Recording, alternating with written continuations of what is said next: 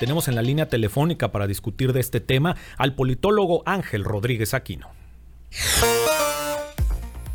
Ángel, buenas tardes. Te saludamos Fernanda Solís y Juan Pablo Galicia. Gracias por integrar la conversación con nosotros. ¿Qué tal Fernanda? Juan Pablo, un gusto como siempre. Bienvenido Ángel. Oye, entonces, a ver, ¿Cuál es el tema aquí con Morena? Sabíamos que iban a anunciar desde la semana pasada, inicios de noviembre, iban a anunciar ya los resultados de su encuesta. El 30 de octubre, precisamente, ¿no? Y desde la semana pasada dijeron, no, va a ser hasta el 10 de noviembre. Habíamos pensado que independientemente de que anunciaran los resultados de sus encuestas el 10 de noviembre, iban a anunciar quiénes serían los, o más bien cuáles serían los géneros en estos tres estados y con ello ya íbamos a saber quiénes iban a ser los candidatos, ¿no? Porque vemos ahí que los mejores posicionados, al menos aquí en Yucatán, para el caso de un varón sería Guacho Díaz Mena y para el caso de que decidan que fuera una mujer sería Verónica Camino, ¿no? Que son los que son los punteros ahí en las encuestas. Pero vimos que esto no fue así y que retrasaron los resultados de la encuesta para el 10 de noviembre. ¿Esto a qué se debe, Ángel? Mira, mira, Fernanda, yo tengo dos, dos lecturas sobre el fenómeno. La primera lectura es que, como bien señalan, pues este este, eh, digamos, confrontamiento verbal entre Mario Delgado y, Carla Humphrey, aunque no se hayan acusado eh, mutuamente, quizás sí tenga un trasfondo bien interesante en Morena, que es que Morena sí sabe ya quiénes van a hacer, cuáles van a ser las candidaturas para mujeres y cuáles para hombres, pero no lo hacen público. Me explico. Tengo yo dos argumentos para ello. El primero es que el cambio de, de la fecha que bien señalaban ustedes del 30 de octubre al 10 de noviembre en palabras del propio Manuel Delgado, obedecía a un recuento más específico y preciso de los, de los datos de las encuestas. Sin embargo, sabemos muy bien, eh, y se ha manifestado mucho aquí en Yucatán, pero también en otras entidades, como por ejemplo la Ciudad de México, que hay divisiones al interior de Morena en la preferencia de quienes encabezarían las gubernaturas. Eh, eso lo vemos eh, acá en Yucatán, por ejemplo, en el hecho de que hay aspirantes que continúan con sus eventos en, algunas localidades del interior del estado y hay aspirantes que dicen que ya no van a hacerlo. Eh, esto antes del anuncio de la Comisión Nacional de, Elecciones de Morena, ¿no? Que, que, ya no iban a hacer eventos porque así lo mandataba la normativa interna para poder eh, continuar con la encuesta.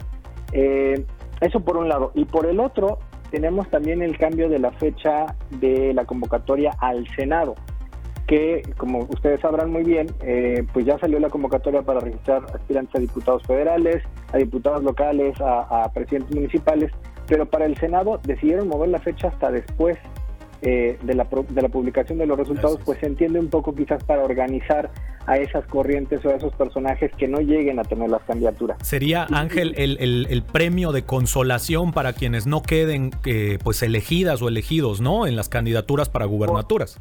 Exactamente, podríamos pensarlo de esa manera. ¿Y, por, qué lo, por qué afirmo de esto? Porque el propio Mario Delgado dijo en su momento, y, eso fue apenas la semana pasada, sabemos que vamos a postular cinco mujeres, sabemos que vamos a postular cuatro hombres, y sabemos que en los lugares donde los, los varones salgan en primer lugar de la encuesta, pondremos a la mujer que está eh, con un mayor nivel de competitividad. Eso ya de alguna manera les dice que eh, eh, por lo menos tienen una idea general de quiénes iban a ser los perfiles y sin embargo lo que están tratando es de comprar tiempo para poder acomodar y resolver ese tipo de procesos. A final de cuentas la decisión de si va hombre o mujer, eh, independientemente de las estadísticas, la toman en, el, en la Ciudad de México. Entonces tiene que negociar precisamente para evitar rompimientos como en el caso de Coahuila, en la elección con, Ricardo Mejía Verdeja, ¿no? que precisamente ese rompimiento con Armando Guadiana termina haciendo que Morena tenga un resultado desastroso y que el PRI mantenga Coahuila independientemente de la competitividad de sus candidatos. ¿no? Entonces creo que fuera, fuera de, de, si reconocer o no el acuerdo,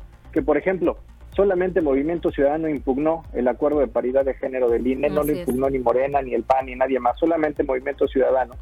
Y que hay versiones periodísticas que incluso dicen que sí se comunicó por parte de Morena la distribución de, en qué entidades irían hombres y mujeres y quien no comunicó fue Movimiento Ciudadano, que tendría sentido si es que eh, consideramos esta, esta impugnación. El hecho concreto es que pareciera que Morena está tratando de buscar tiempo independientemente de las sanciones, ya lo dijo en su momento Carla Humphrey, no perderían las, candidaturas, sería más bien un, proceso sancionador eh, por violencia política en razón de género, ¿no? Es decir, no necesariamente van a perder la candidatura, pero sí, sí, este, creo yo que va más en esta lógica de lograr esa unidad que tanto han estado cacareando en todas las entidades eh, y, comprar el mayor tiempo posible para poder entonces lograr esos amarres internos, definir cuáles van a ser estos premios de consolación, definir quién sí se va a bajar, quién no se va a bajar y entonces lograr cumplir con este acuerdo.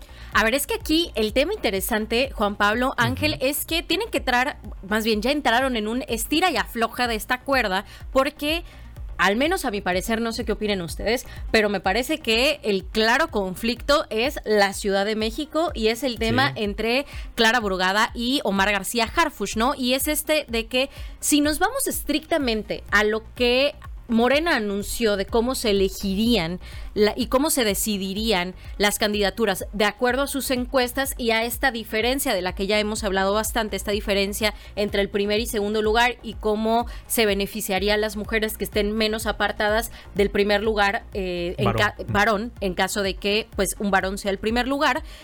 Aquí quien perdería sería Harfush, si nos vamos estrictamente a lo que publicó Morena de cómo van a elegirnoslo. Entonces, hemos visto que el, comité directivo de Morena de Ciudad de México, o sea, Morena Ciudad de México, hizo un comunicado diciendo que querían respaldar a Omar García Harfush, que iba a haber un rompimiento básicamente si ponían a Clara Burugada. Ya vimos que en el caso del Partido Verde también dijeron que iban a romper la alianza en Ciudad de México si postulaban a Clara Burugada en lugar de a Omar García Harfush, ¿no? Entonces, a mí me parece que este retraso y que todo el tema que ha estado sucediendo con Morena, no inscribirse a las precampañas, no avisar los géneros, es precisamente porque no saben qué hacer con el tema de la Ciudad de México y necesitan definir cuáles van a ser los estados donde van a mandar una mujer y, tomar una decisión muy importante de qué es lo que van a hacer con el tema de Harfush y Clara Brugada. Aquí a mí lo que me preocupa es que se lleven entre las patas, digamos coloquialmente, ¿no? O que terminen sacrificando a otros estados, lo que podría suceder de que, según las encuestas ahorita, quien va en primer lugar aquí en Yucatán es eh, Guacho Díaz Mena, ¿no? Entonces, a mí lo que me preocupa es que, bueno, no que me preocupa, sino lo que me parecería interesante es que, de acuerdo con esto, para pues no quitar a Omar García Harfush, que ocuparía el lugar de un varón, pudieran llegar a sacrificar la candidatura de Guacho Díaz Mena, ¿no? o en el caso de otros estados. Hablo de Guacho Díaz Mena porque es lo que tenemos aquí en Yucatán. Y, es que justamente alguien podría decir eh, que estas especulaciones que hemos nosotros hecho, eh, sobre todo en este programa que hicimos inclusive el ejercicio de cuáles serían las candidaturas que irían para varones, cuáles irían para mujeres, en uno y en otro escenario, inclusive ya después del acuerdo más reciente aprobado por el Consejo General del INE, Alguien podría decir, ah, lo están haciendo con base en encuestas de casas encuestadoras, que pues quién sabe cuál, va, cuál pueda ser su metodología y las encuestas oficiales de Morena pueden tener otros datos, como se dice por allí. Sin embargo, Ángel, no sé tú cómo lo veas, pero eh, pues las señales que está enviando la campaña de Omar García Harfuch en la Ciudad de México, pues es que temen ser ellos los varón, la, candidatura de varón que terminará perjudicada por este cambio en el acuerdo del INE. ¿Cómo lo ves? Mira, esa lectura de la Ciudad de México es muy cierta desde, desde la perspectiva que es la más importante quizás de las, de las entidades en disputa en 2024 y por supuesto puede cambiar el reacomodo. Sin embargo, fuera de la, de la disputa de, que si Martí Batres eh, traiciona a Claudia Sheinbaum o no, que como bien señalan son especulaciones, yo, yo pensaría un poquito en, ampliar eh, eh, la perspectiva al resto de los estados. ¿Por qué lo digo? Por ejemplo, en el caso de Morelos, también hay una disputa sobre los grupos internos de Morena.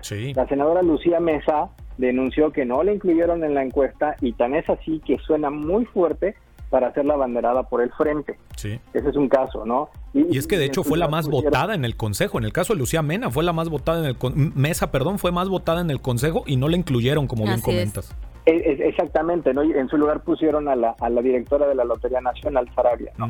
Es un caso. Por ejemplo, tenemos el caso de Chiapas, donde sí está otra, otra disputa entre hombre y mujer, porque la senadora Cecil de León eh, no está dispuesta a bajarse, digamos, de la contienda ella, ella argumenta que le corresponde al Partido Verde de esta manera por parte de la Alianza y demás continuar con, con, con, la gubernatura y se baraja, eh, se, plantea la posibilidad de que sea un hombre, ¿no? Entonces, no solamente es el caso de Ciudad de México, sí, claro que es el más sonado, es el que representaría, eh, pues, pues de alguna manera la verificación del poder del bastón del mando que hablábamos en alguna otra ocasión, ¿no?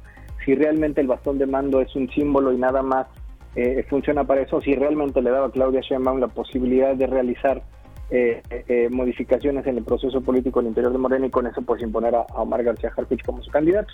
creo yo que sí hay que verlo en la, en la medida de lo posible en la lectura en aquellos estados donde sigue esa disputa sobre quiénes van a ser los punteros. Lo vemos aquí en Yucatán, por ejemplo, es muy claro en los, en los comunicados de prensa, en las expresiones públicas, tanto de Joaquín Díaz Mena como de Verónica Camino, que hay un enfrentamiento concreto no entre ellos dos sobre a quién le corresponde la candidatura, ¿no? Y sobre todo bajo la lógica del acuerdo de paridad de género. Entonces, no se observa, la verdad es que no se observa en Morena esa unidad que tanto están tratando de pregonar y por el contrario, hay fuertes disputas sobre a quién le corresponde la candidatura y eso está generando dificultades, repito, de que en algún momento, o el riesgo, mejor dicho, de que en algún momento sucedan estas desbandadas o decisiones que terminen por afectar electoralmente a Morena, eh, a lo mejor no a nivel nacional, pero sí en los estados en los que pueden tener alguna posibilidad de, competir, ya sea de retener o ganar, y en, caso contrario, pues perder. Así es. De acuerdo, pues Ángel, muchísimas gracias por eh, pues aportar estas ideas con esta situación y hay que estar al pendiente de ver qué define Morena en los próximos días. Muchísimas gracias. A ustedes, Fernanda Juan Pablo, un abrazo.